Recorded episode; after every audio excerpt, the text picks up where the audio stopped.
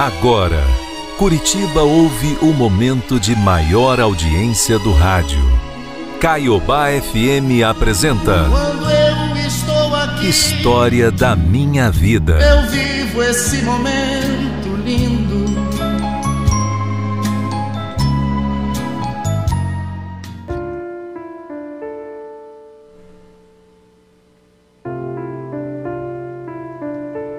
Olá, o meu nome é Miriam e essa é a história da minha vida. Há 14 anos eu morava com os meus pais e meu irmão mais novo. E olha, eu sofria demais, viu? Meu pai trabalhava e quando ele saía do serviço, passava no bar e ali ficava, até de madrugada. Sempre voltava bêbado e muito alterado. Já a minha mãe, coitada, sofria de depressão.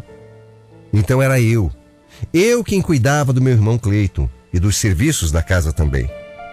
A minha mãe, coitada, passava o dia inteiro só no quarto. E eu passava o dia inteiro limpando tudo, que muitas vezes, muitas vezes, ninguém dava valor. Sabe, às vezes eu tinha noites que eu, eu não dormia, na- sabe, por nada. Porque meu pai, por estar bêbado, ele caía no sono e eu tinha que ficar acordado de olho na minha mãe, porque ela tomava muitos remédios, ela dependia de cuidados, sabe? E era para mim que sobrava essa responsabilidade. A minha mãe tinha várias crises, tentava inclusive tirar a própria vida. Eu não podia descuidar momento nenhum. Eu passava a noite ali, vigiando. Vigiando e morrendo de medo, claro. Eu ficava cansada, sobrecarregada, esgotada, tanto emocional como fisicamente. Não era fácil. O tempo foi passando, a minha mãe fez tratamento, foi melhorando, até que não precisou mais continuar com a terapia com psicólogo. Ficou somente com os medicamentos. Sabe, graças a Deus ela estava melhor já. Mais um tempo passou e as coisas em casa não melhoraram muito. Chegou um ponto em que meus pais brigavam demais, sabe? O motivo era sempre o mesmo: as bebedeiras do papai. Eu tentava falar com ele, mas era sempre a mesma coisa, a mesma história. Filha, ô filha, eu vou parar de beber, filha, você vai ver. Eu prometo pra você, o pai vai parar. Que nada. Ele continuava. Com o tempo parecia que ele ficava cada vez mais fraco para a bebida, sabe? Bastavam duas latinhas de cerveja e meu pai já estava caindo pelos cantos da casa. A minha mãe não suportava mais isso. Bom, quem é que ia suportar, né? Chega uma hora que vai cansando. Até que um belo dia ela traiu meu pai. Traiu e o meu pai ele descobriu. Nossa, que situação. Que vexame. A minha mãe tinha um computador no quarto, sabe? E uma vez eu acordei de madrugada e eu mesma presenciei uma cena terrível. Imagina você vendo tua mãe fazer isso. Eu vi a minha mãe se mostrando, mostrando os seios para um homem na internet numa chamada de vídeo. Ô mãe, que que é isso? Miriam, Miriam, vá- vai deitar, Miriam. Volta a dormir. Eu não acredito que você tá fazendo isso, mamãe. Que você tá traindo o papai desse jeito. Que vergonha. Você não tem nada que aceitar. Cala tua boca, a vida é minha, vai dormir. Eu sei que a vida é sua, mãe. Mas o computador é meu. E você não vai mais usar ele. Na minha frente, não. No meu quarto, não. Você não tem noção do quanto eu fiquei envergonhado e com raiva também. Sabe, imagina tua mãe semi-nua conversando com um homem pelado no computador. Tudo bem que o pai não era lá essas coisas, né? Mas eu não ia admitir. Eu não tenho palavras para definir essa cena que eu vi. Nós brigamos e brigamos feio, viu? O meu pai estava dormindo no quarto deles e como estava bêbado, só para variar, nem ouviu a nossa discussão. Eu sofri muito. Chorei horrores. Sabe, eu fiquei com muita vergonha. vergonha e raiva. Apesar do meu pai viver sempre bêbado, eu amava ele demais. Sempre amei meu pai. E ela ali agindo como se ele. Como se ele não tivesse, sabe? Como se ele não estivesse em casa, como, como se não fosse ninguém. Meu pai, apesar do alcoolismo, sempre foi um homem muito trabalhador. Ele não merecia isso. Ele nunca traiu a mãe. Nunca. Eu fiz o que podia fazer. Troquei a senha de acesso do computador, mas a minha mãe não parou. Não. Sabe o que ela fez? Ela fez uma dívida enorme em interurbanos. Sujou o nome dela e do pai. E o meu também. Porque a linha do telefone fixo lá de casa era eu quem tinha comprado na época. Não adiantava conversar com ela. Não adiantava. Sabe, eu pedi tanto para ela parar. Eu implorei para que minha mãe não fizesse isso. Pedia para ela pensar no meu irmão, que era pequeno ainda. Mas ela não mudava o comportamento. Continuava traindo meu pai. Aliás, cada vez ela estava pior. Ela saía de casa para encontrar outros homens enquanto meu pai estava dormindo bêbado em casa. Claro que não justifica. Não quero aqui dizer que meu pai estava certo em beber, não é isso. Mas também não justificava, né? Só que eu nunca tive coragem de contar nada para ele. Eu não queria machucar o pai. Ele, como falei, apesar de ser um cara bêbado, era uma pessoa boa, trabalhador. Ele sempre bebeu depois do trabalho, nunca deixou faltar nada em casa pra gente. E mesmo bebendo tanto, ele sempre me tratou muito bem. Eu e a meu irmão. Só que eu não aguentava mais ver ela fazer aquilo. E foi então que eu decidi ir embora de casa. Eu já era maior de idade, vim para Curitiba na casa da minha madrinha, que me acolheu com muito carinho. Logo eu arrumei um emprego e segui a minha vida. Conheci um rapaz chamado Ricardo. Namoramos por cinco anos e decidimos nos casar. E foi aí que eu tive a maior decepção da minha vida com a minha mãe. A maior decepção que uma filha pode ter.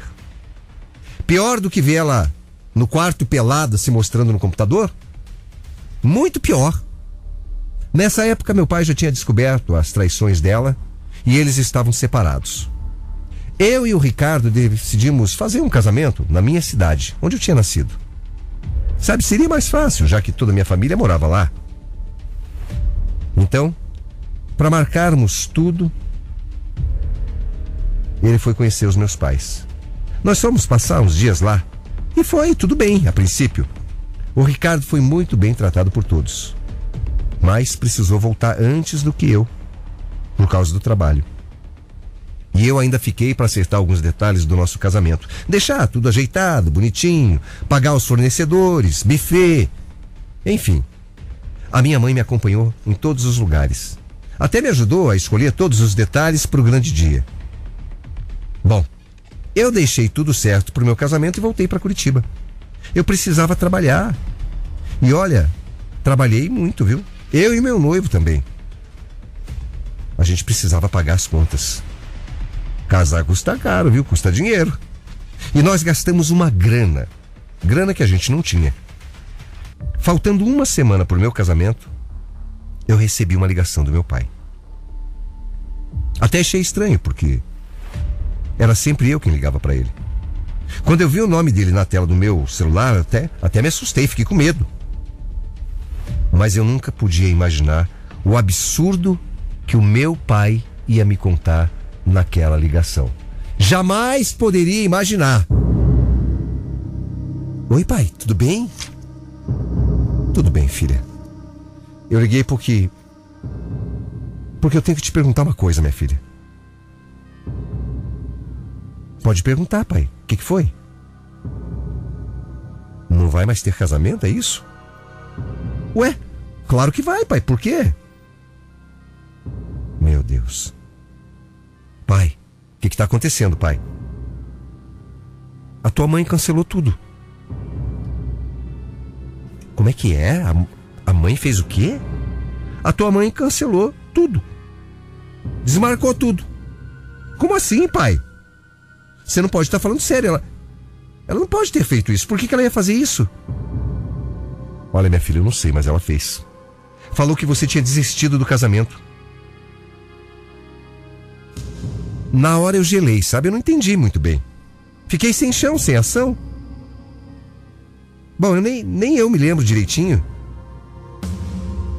o que meu pai falou de tão nervosa que eu fiquei. Mas eu e ele nós não conseguimos entender o porquê da minha mãe ter feito isso. Qual o motivo? Não tinha motivo. Eu comecei a chorar, eu, eu não entendi. Sabe como assim? Uma mãe acaba com o sonho de uma filha. Sem avisar, sem falar nada, cancelou, por quê? E o pior é que não tinha o que ser feito. Ainda mais assim, em cima da hora, né? Não dava tempo. Faltava uma semana. Uma semana para o nosso casamento. Ninguém ia devolver o dinheiro, que nós já tínhamos pago pela festa, claro. O contrato era claro. Só em caso de falecimento de um dos noivos ou alguma coisa mais grave. Sabe, eu não me conformava. O Ricardo, tadinho, chorava igual criança. Eu não me conformava. Meu pai não sabia o que estava acontecendo.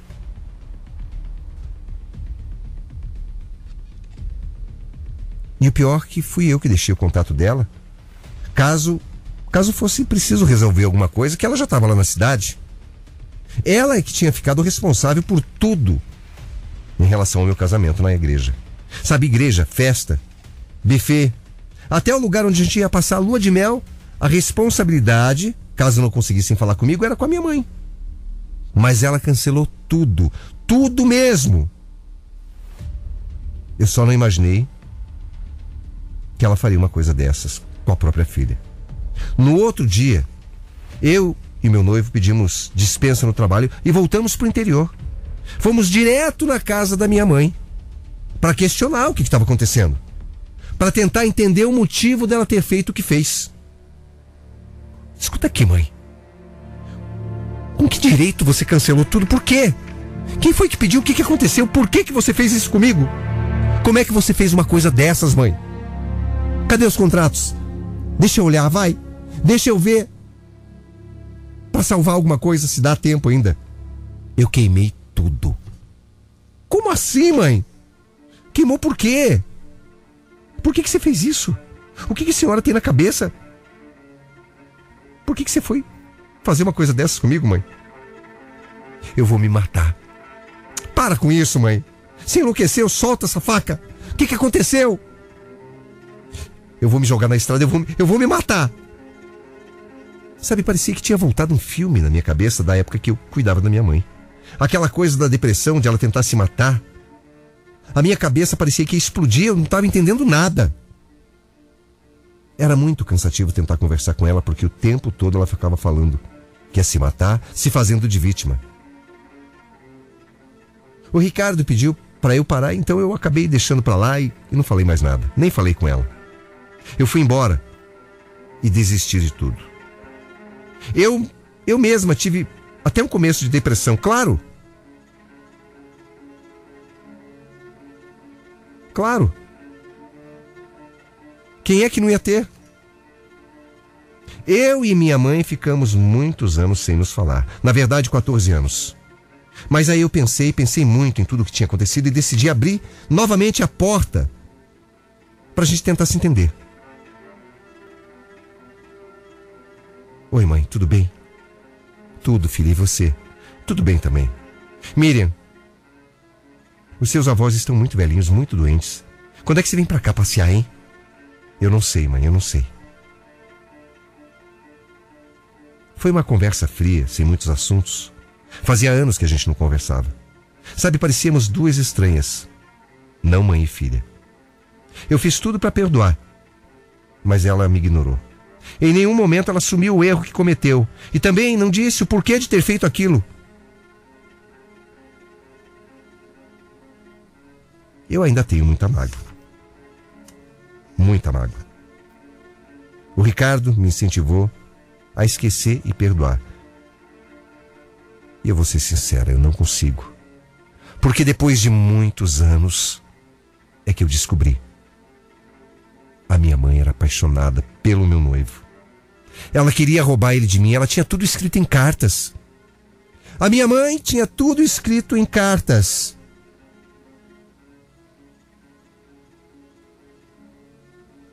Dizendo que ele era o homem da vida dela, que ela queria ser eu,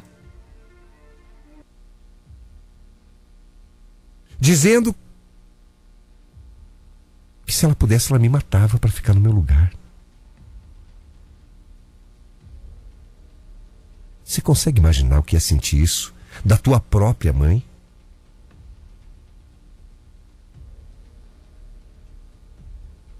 Eu não consegui perdoar. E mais dois anos se passaram e realmente a minha mãe conseguiu o telefone do Ricardo e começou a dar em cima dele. Sabe, ela dava indireta, mandava fotos ousadas. E não tendo resposta nenhuma, ela realmente cumpriu o que falou. Eu acho que minha mãe estava louca, sei lá. Mas ela acabou cometendo suicídio. E sinceramente, Deus que me perdoe no que eu vou falar, mas eu não consegui perdoar ela. E nem sei se um dia eu vou conseguir. Essa história que eu estou contando hoje aqui é para tentar desabafar um pouco, sabe? Para tentar tirar de dentro de mim essa história horrorosa.